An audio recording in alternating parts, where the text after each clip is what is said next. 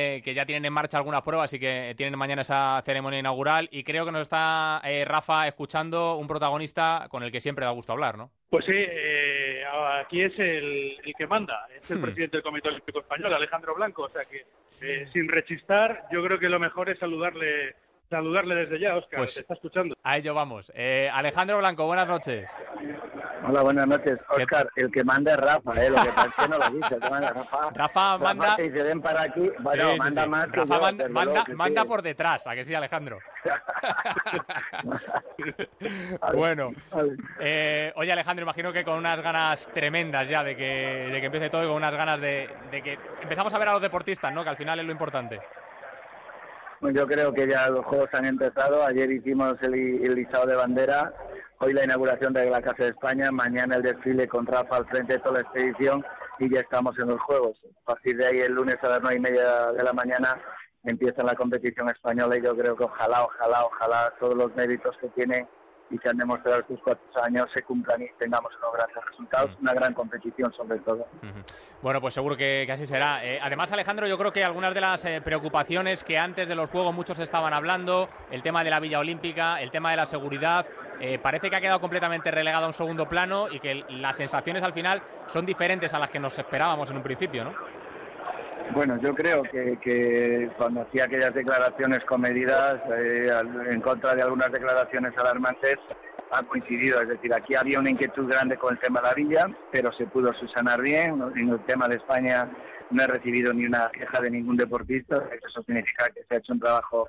Cayetano Cornet, que es el jefe de misión que vino una semana antes, ha intentado y ha conseguido las deficiencias aislarlas resolverlas. El tema del Zika que generó tanta historia, hemos creado una, una página web con una aplicación para que todo el mundo, si tiene algún síntoma, puede estar perfectamente atendido, perfectamente atendido por los cuerpos médicos, tanto los deportistas como los periodistas que están acreditados y los responsables de las empresas. Y yo creo que las cosas han ido a donde tienen que ir, que es a la tranquilidad y que todo el mundo esté preparado para para competir a partir del día 6. Hmm. Oye, Alejandro, el único, eh, el único pero que podemos poner, a lo mejor, por lo menos lo que nos transmiten de allí los compañeros, el tema de los desplazamientos a los lugares, las colas para entrar, etcétera, etcétera, eso sí que está un poquito cogido con pinzas.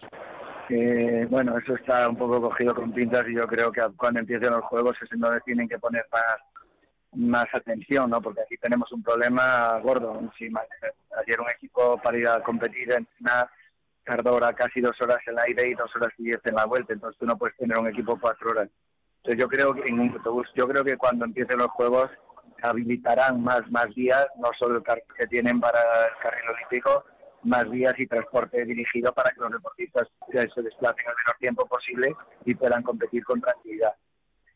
Oye, Alejandro, hemos tenido esta tarde rueda de prensa del presidente del, COI. Por cierto, que Juan Antonio Samaranch, hijo, ha sido nombrado vicepresidente primero del Comité Olímpico Internacional. Y bueno, eh, lógicamente en esa rueda de prensa, eh, algunos de los temas eh, importantes era el asunto de la Federación Rusa, el asunto del, dopaje. Y finalmente, pues se ha confirmado, ¿no? Eso que ya todos esperábamos, que hay federaciones que sí que van a permitir acudir a los deportistas y otras que ya habían anunciado que no van a poder ir. Pues el caso del atletismo, el caso de la alterofilia o algunos otros deportistas concretos, ¿no, Alejandro?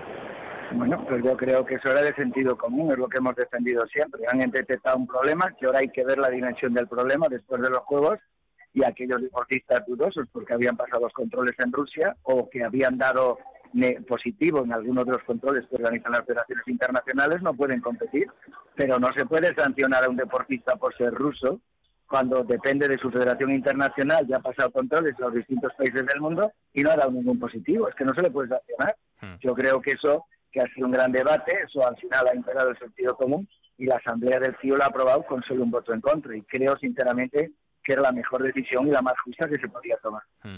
Está claro que es una lacra tremenda para el, para el deporte el tema del dopaje y que poco a poco cada vez se va peleando más, poco a poco cada vez se van haciendo las cosas mejor y que yo creo que, eso es lo importante, ¿no, Alejandro? La, la colaboración entre todas las instituciones para que acabemos con, con, estas sospechas y con estos problemas que tenemos, ¿no? Yo creo que, hay que hacer una reflexión, una reflexión muy seria y muy meditada contra el dopaje. Nunca podrás terminar al 100%, porque siempre habrá un deportista que se podrá dopar, pero que le sea muy difícil engañar a los medios de detección del dopaje y sobre todo que las sanciones sean muy duras. Ahora se ha hecho una cosa que ha pasado en adversidad, que es revisar las muestras de, Pekín y de Londres, hmm. ocho años y cuatro años antes, con lo cual está diciendo un deportista, Si has hecho trampas, puede ser que no te pille en el momento que te hago el control, pero te voy a pillar cuando el modelo, cuando la detección esté más desarrollada. Y eso es un gran mensaje. Yo creo que va a haber un antes y un después del Río, porque lo de, sin ninguna duda, lo de Rusia ha generado una gran alarma en el movimiento deportivo, pero también se ha tomado la decisión justa de que compitan los deportistas limpios y ahí el compromiso del presidente Tomás Bach de revisar todo lo que haya que revisar para que sea muy difícil engañar a los sistemas europeos. Hmm. Están escuchando ahí Raúl y Rafa, que seguro que tienen alguna pregunta para Alejandro. Voy a ir primero con Rafa, que ya que dice el presidente que es el que manda, no saques, no se enfade. Rafa, pregunta para Alejandro Blanco, por favor. Bueno, pues ya que me ha dado esa potestad, eh, yo creo que es la primera, debería ser la primera vez que. Pues no nos diga el número de medallas, pero ¿en qué franja vamos a estar, eh, Alejandro?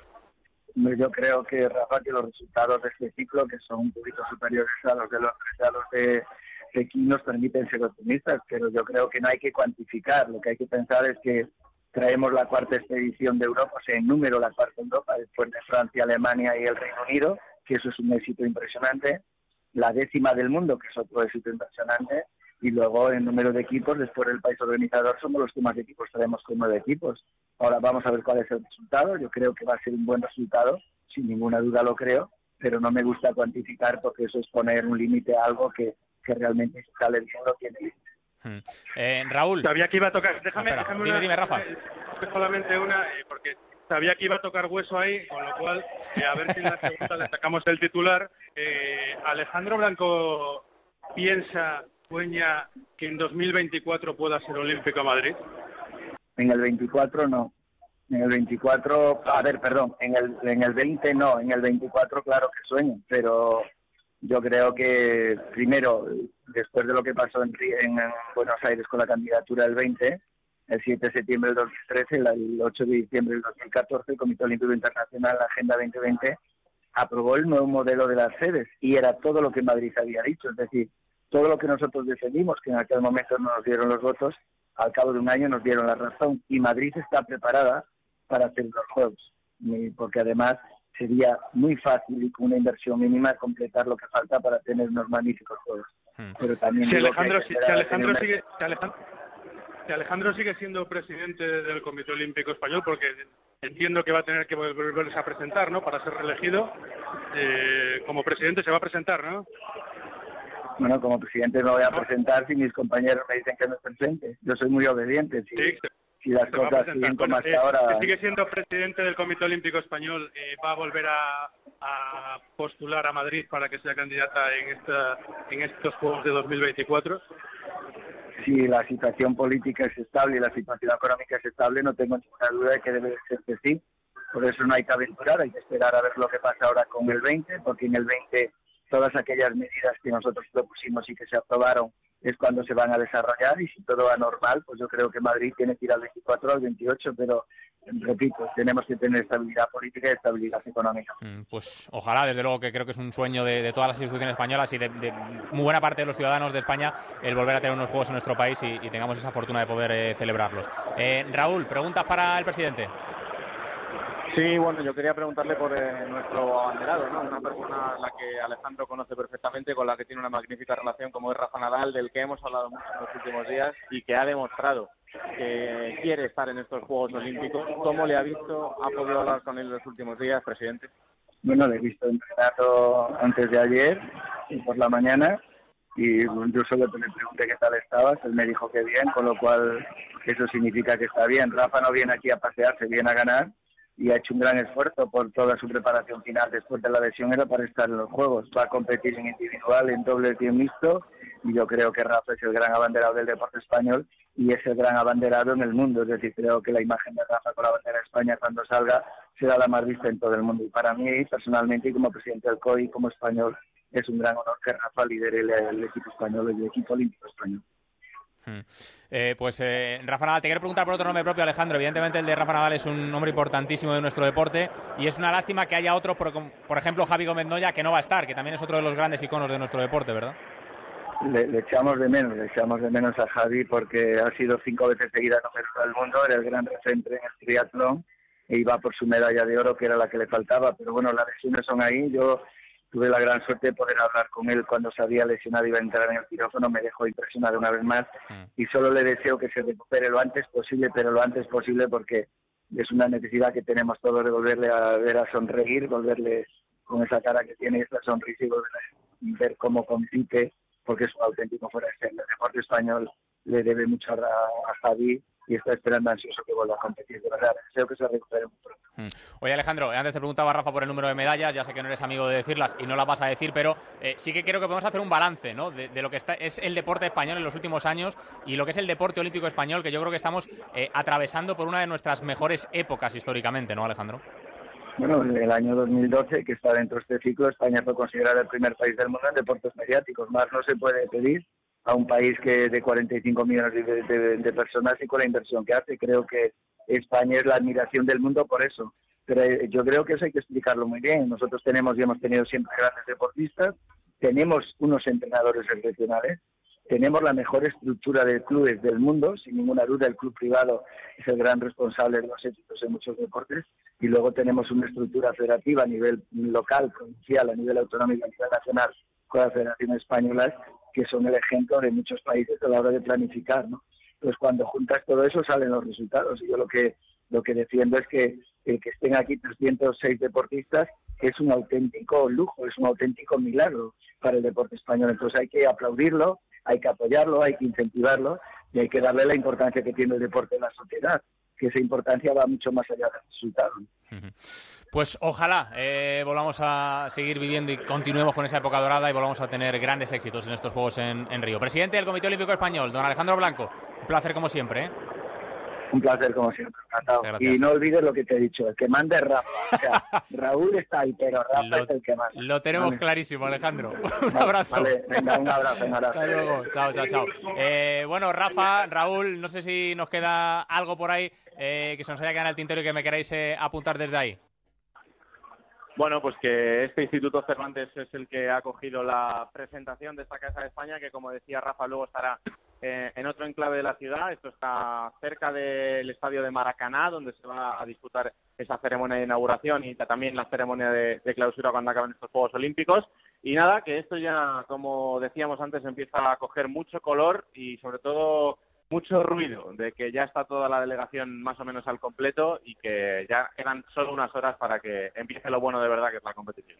Bueno, el, el, jefe supremo del deporte español, Rafa Fernández, ¿tienes algo por ahí todavía o no?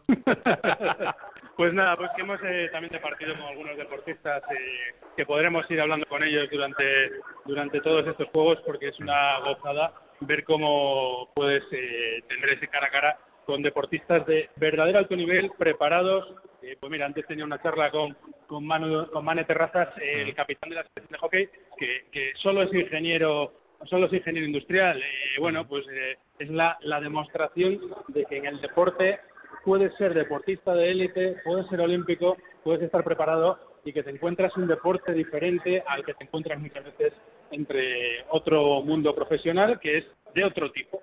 No mejor ni peor, mm. pero de otra forma. Desde luego. Pues nada, os dejo que sigáis por ahí moviéndose y que sigáis buscando noticias y protagonistas por, por Río. Granado, Rafa, un abrazo. Un abrazo, fuerte. Bueno, pues ahí estaba, eh, Alejandro Blanco, protagonista del día aquí en la primera toque en, en, Onda Cero. Ahora luego vamos a estar enseguida de nuevo en Río, pero hacemos una pausa y vamos con las cositas del fútbol que tenemos muchas cosas más que contaros.